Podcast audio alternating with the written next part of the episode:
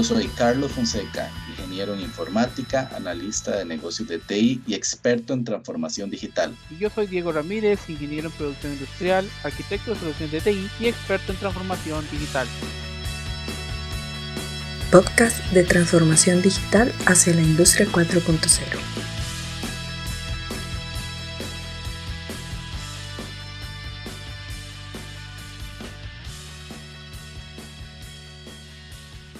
Bienvenidos a este podcast TDI 4.0. Eh, primero que nada, queremos decir cuál es nuestro objetivo, por qué un podcast sobre transformación digital, por qué un podcast sobre industria 4.0. Eh, queremos indicar al menos tres razones por las cuales estamos desarrollando este proyecto.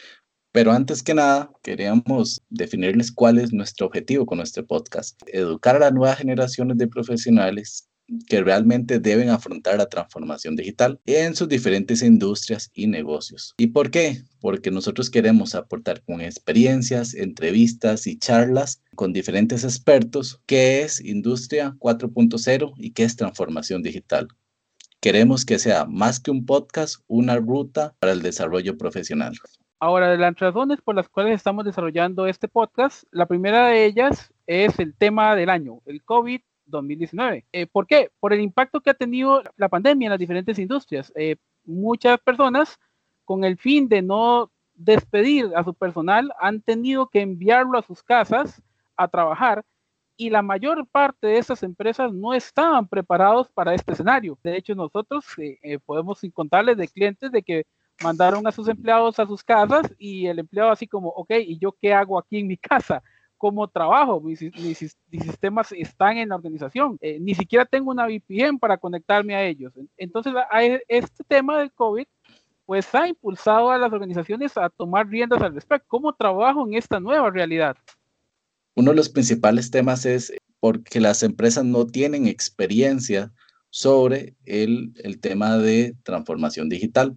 Ahora, el tema de transformación digital es un proceso es un proceso que realmente eh, tiene que generarse con experiencia, con nuevas herramientas, con nuevos, nuevas funciones en la organización y más que todo, eh, además de la organización, tiene que estar asociado a los clientes. ¿Cuál es mi negocio? ¿Cómo, este, cómo, cómo va a impactar la transformación digital a los clientes?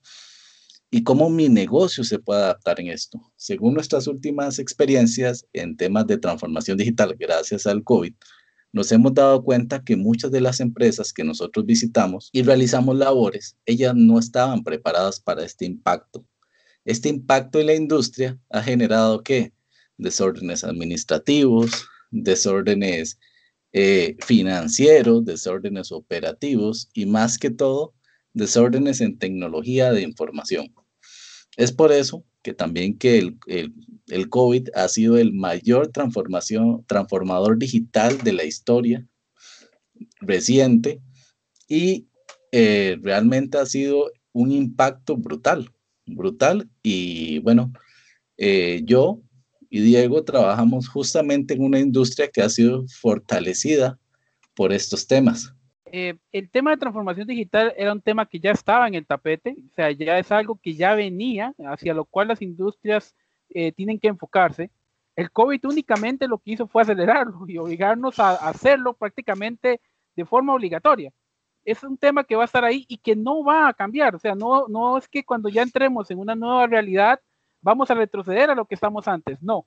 Ya la gente, los clientes están acostumbrados a una forma de, trabajo, a una forma de adquirir servicios de la cual no van a querer devolverse. Y yo lo digo inclusive por experiencia propia. Ahora yo puedo llamar y pedir que me traigan cualquier cosa a mi casa. Yo no voy a esperar que una vez que esto acabe, yo tenga que ir a volver a comprar las cosas. No, yo siempre voy a querer que me las traigan acá. Entonces es un tema que está ahí y que ya nos toca pues afrontarlo eh, sin poder decir, no, todavía no estoy preparado. Pues no, hay que montarse en la ola y empezar a navegarla porque es un tema sobre el cual hay que asimilar rápidamente. La razón 2. ¿Existen los expertos de transformación digital? Y si existen, ¿soy un experto de transformación digital y no lo sabía? Bueno, en el caso mío y de Diego, Hemos participado en más de 100 proyectos informáticos junto con ingenieros industriales, pero no sabíamos que éramos expertos en transformación digital. Realmente, ¿cómo nos dimos cuenta con esto? Porque nos ha tocado trabajar con diferentes industrias, con diferentes personas que son expertas y que no son expertas, pero nos ha tocado principalmente guiar a estas personas a que transformen procesos meramente operativos papel, lápiz, a, implementarlos de manera, de manera sistemáticas en sistemas de información. Entonces, esto es un trabajo que normalmente hacen principalmente los ingenieros en sistema, pero realmente, ¿por qué somos expertos en transformación digital? Y realmente soy un experto de transformación digital y no lo sabía. No sé, hay que reflexionarlo, pero realmente el avance va en en algún momento en nuestras labores somos expertos en transformación digital. Carlos lo indica y yo tenemos mucho tiempo trabajando con empresas. Eh, eh, nosotros hemos trabajado en implementaciones de software, implementaciones de sistemas y muy probablemente nunca nos habíamos puesto a pensar, ok, yo, yo en qué soy experto, ¿verdad? ¿En qué, ¿Cuál es mi tema? ¿Cuál es mi temática? Y él y yo conversando llegamos a la conclusión de que pues nosotros somos expertos en transformación digital. Nuestra labor es precisamente ir a donde clientes que tienen una necesidad en este momento, que actualmente trabajan las cosas de forma tal vez no totalmente manual, pero que tienen controles manuales, que manejan las cosas a través de listados en Excel, en carpetas compartidas y que todo lo manejan a través de correos electrónicos, donde en realidad ahí no hay ningún tipo de control, ¿verdad? No, no hay ninguna gestión real en, enviar correos electrónicos y esperar a que otra persona me responda. Entonces nosotros hemos tenido una experiencia ya de alrededor de 12, 13 años, eh, precisamente en esa parte, en ir a analizar lo que el cliente está haciendo ahorita, en entender qué es lo que el cliente quiere eh, dejar de hacer o hacer de una forma más eficiente y en ayudarlos precisamente a entender y a transformar esa forma de trabajo en una forma digital en una forma eh, automatizada. Que eh, pues aquí tenemos, obviamente, hemos tenido muchas experiencias de todo tipo, clientes que quieren o que creen que básicamente lo que hacían ahora lo van a hacer nada más que mejor en un sistema y que no se dan cuenta que hay cosas que están haciendo que ya no va a ser necesario.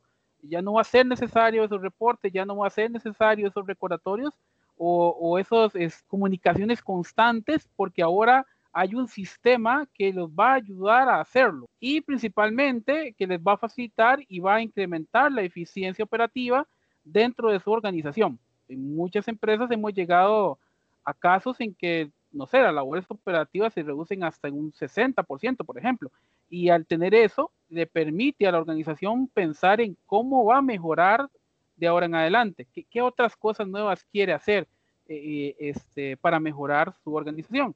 Entonces, como Carlos lo mencionaba, nosotros nos dimos cuenta de que somos expertos en eso, porque como les decíamos, han sido más de 100 proyectos en diferentes tipos de organizaciones, industria pública, industria eh, privada, en, en, sector de alimentos, en sector industrial, en sector de servicios, en bancos, etcétera, donde hemos desarrollado proyectos de este tipo. Y razón 3. Compartir las experiencias desde dos visiones, de la ingeniería industrial e ingeniería informática. Es importante recalcar, como comentamos anteriormente, que yo soy ingeniero en sistemas y Diego es ingeniero industrial. Al trabajar en conjunto en los diferentes proyectos, en más de 100 proyectos, como, como, como estábamos comentándoles, de diferentes índoles y diferentes industrias, realmente tuvimos que hacer una amalgama de equipos entre personas de, diferentes fundamentos académicos. Pero cuando tú estás en la universidad, cuando sales de la academia, de la universidad, las habilidades son completamente diferentes. ¿Por qué? El informático, como yo siempre le digo a los consultores y equipos de trabajo con que yo con que hago diferentes labores, el informático tiene la capacidad de analizar las cosas de la forma minuciosa cómo esta labor se realiza.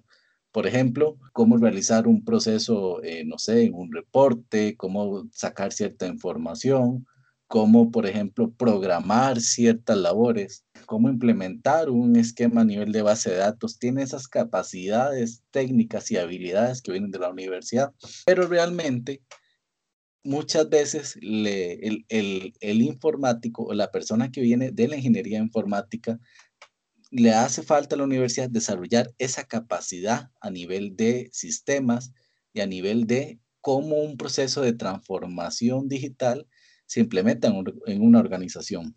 ¿Y por qué esto? Ya que un proceso de transformación digital en una organización toca diferentes temas. Toca la parte cultural, la parte humana y la parte tecnológica. Entonces, eh, nuestras experiencias son, no existen expertos en transformación digital, existen expertos en sistemas. De mi parte, como Carlos lo comentaba, yo soy ingeniero en producción y bueno, por menos de mi experiencia, cuando yo estudiaba la carrera, mi objetivo era trabajar en una industria, trabajar en una industria, trabajar en una planta o en dado caso en, una empresa de servicios, eh, en la parte de gestión de personal, por ejemplo. Llegué a una empresa de software y todavía cuando yo a veces entrevisto ingenieros industriales para nuestro trabajo, ellos se quedan así como, ¿por qué una industria de software ocupa un ingeniero industrial? ¿Por qué? Porque precisamente en la parte de transformación digital, ¿qué aportamos nosotros? Eh, nosotros aportamos la parte de los procesos. Para poder transformar digitalmente una organización, esta tiene que tener claro sus procesos, tiene que tener claro dónde empiezan esos procesos, dónde terminan, cuáles son las salidas, cuáles son las entradas, con qué interactúa. Eh, si no se tiene claro esa parte, es muy complicado, podríamos decir que es imposible poder automatizar o transformar digitalmente algo. Ahí es donde entramos nosotros, ahí eso es lo que nosotros vamos a aportar.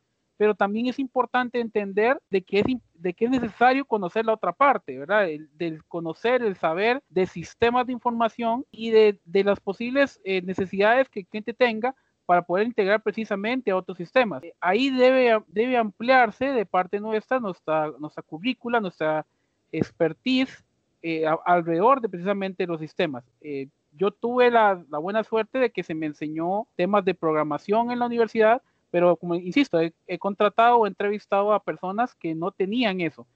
actualmente he visto una mejora en ese sentido, de que sí ya hay un poco más de contacto con, con software y sistemas en las universidades, pero no como para lo que va a llegar a, la hora de enfrentarse en las empresas, ¿verdad? Que se necesita, como les digo, expertos que conozcan sistemas BPM, que conozcan sistemas de gestión documental, SMs, eh, que conozcan temas de analytics, temas de, reportería, etcétera. eso es necesario y es importante que nosotros, los ingenieros industriales, entendamos que ese es el mundo hacia el que vamos. En los próximos capítulos vamos a entrar en materia. ¿Qué es transformación digital? ¿Qué es Industria 4.0? ¿Qué es Internet de las Cosas? Servicios en la nube. Manufactura aditiva. Y Big Data.